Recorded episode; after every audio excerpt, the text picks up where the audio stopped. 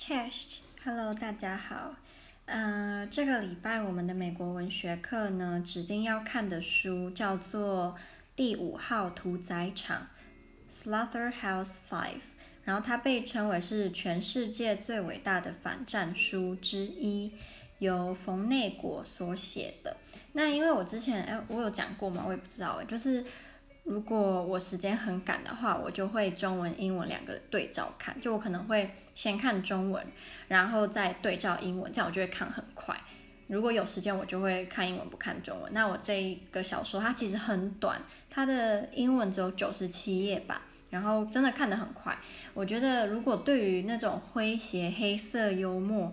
然后二战相关，呃，有兴趣的话，非常适合看这部小说。还有它还有穿越的元素，只是它穿越跟我们一般想象什么步步惊心是完全不一样的。